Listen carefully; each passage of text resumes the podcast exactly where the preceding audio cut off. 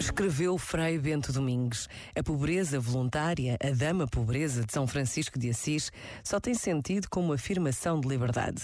Quem se faz pobre ou se mantém pobre por vontade própria, diz a si mesmo e aos outros que não são as coisas, nem o desejo de possuir, que mandam na sua vida.